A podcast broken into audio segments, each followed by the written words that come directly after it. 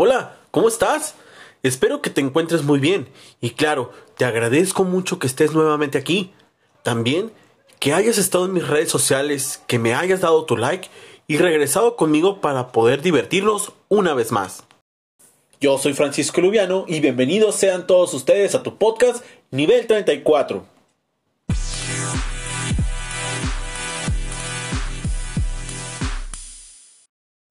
El día de hoy hablaremos de accesorios y curiosidades de los 90. Seguramente has de recordar algunos accesorios de esos que cuando éramos niños, tú y yo, a lo mejor no tan niños, podíamos ir a la tienda y verlos en los aparadores o estantes, donde el tendero tenía sus promociones en base a lo que las empresas le decían. Te deben de dar corcholatas o taparroscas, algunas tiras y tú podías ser acreedor a algunos premios por parte de estas empresas. Así que en este momento las recordaremos. Pepsilindros. Muchos recordaremos los cilindros. En ellos podías llevar tu bebida favorita a la escuela y presumir con todos los demás que tú comenzabas a hacer tu colección. ¿Y cómo es que te esforzaste para convencer a tu papá para adquirirlo? Pronto sabías que tenías que cumplir con tu palabra con tus amigos. O si no, serías un mentiroso. Ahora tocaba convencer a tu papá para poder adquirir todos los demás. Había de Michael Jackson, los Picapiedra, clásicos con el logo de la marca y los Looney Tunes. Vasos que cambian de colores. Estos eran por temporadas, que podías adquirir en base a la promoción vigente, los que cambiaban de colores y con algunos personajes de la época, como los Tiny Toons. En lo personal, mis favoritos, de verdad. Recuerdo que yo solo quería el de Baxter Bunny para poder ser feliz en esta vida. Mi papá llegó un día a casa con el vaso en mano después de ir a la tienda y traer su cotidiana caguama. Yo estaba tan feliz, fue mi tesoro por muchos días. Después ya se me había pasado por el motivo de que, bueno, sueño cumplido. Check. tazos de las papitas. Los tazos fue el proyecto que las papitas más ganancias les hacían tener y que los niños ambiciosos podían comprar una bolsa o hasta dos diarios.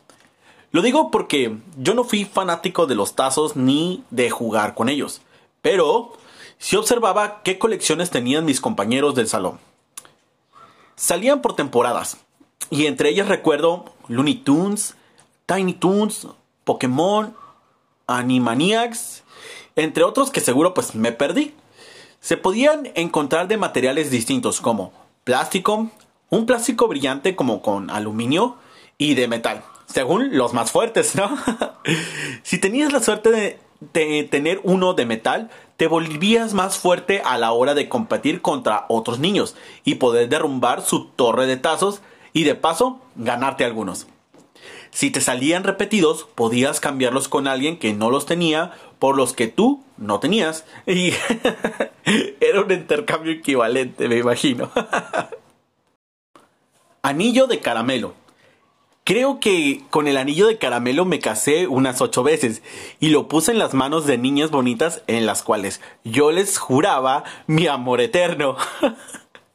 Era un accesorio que también te podías comer y solo dejar su base para colección o tirar al cesto de basura. No era lo más delicioso en sabores, pero eran bastantes, así que, ¿por qué no? El resorte. El resorte es un ítem que no podías dejar de usar hasta quebrarlo todo. O podías aprender cómo utilizar el accesorio y presumirlo con tus amistades, que eras un experto en manipular sus acrobacias. Recuerdo que yo llevaba el mío a la escuela y ahí lo compartía con un compañero del salón, porque pues él no tenía uno. Así que lo quebré y se puso feliz al tener uno. Podíamos bajar las escaleras con el resorte una a una o pasarlo de un lado a otro con las manos. De los pocos trucos que aprendí. Estos eran algunos de los accesorios que yo me acuerdo que podíamos encontrar en las tienditas de la esquina y que valió la pena totalmente gastar ese dinero y juntar esas taparroscas o abrir las papitas de dos pesos en aquel entonces dos mil pesos. ¿Cómo caímos en esto? Y coleccionarlos. También me gustaría que me contaras qué trucos sabías tú hacer con el resorte. El recomendador. en esta ocasión te invitaré a que veas un anime llamado Neon Genesis Evangelion. En este anime se habla de un mundo posapocalíptico donde la humanidad ha confiado su existencia a una sede militar llamada NERV y que tendrá a su disposición a un ente gigante llamado EVA 01, donde nuestro protagonista principal se verá afectado para pilotar la unidad con toda la carga que llevará en sus hombros. Espero que te hayas divertido con este tema tanto como yo. Dale like y compártelo para que más gente lo escuche. Sígueme en mis redes sociales como Francisco Lubiano.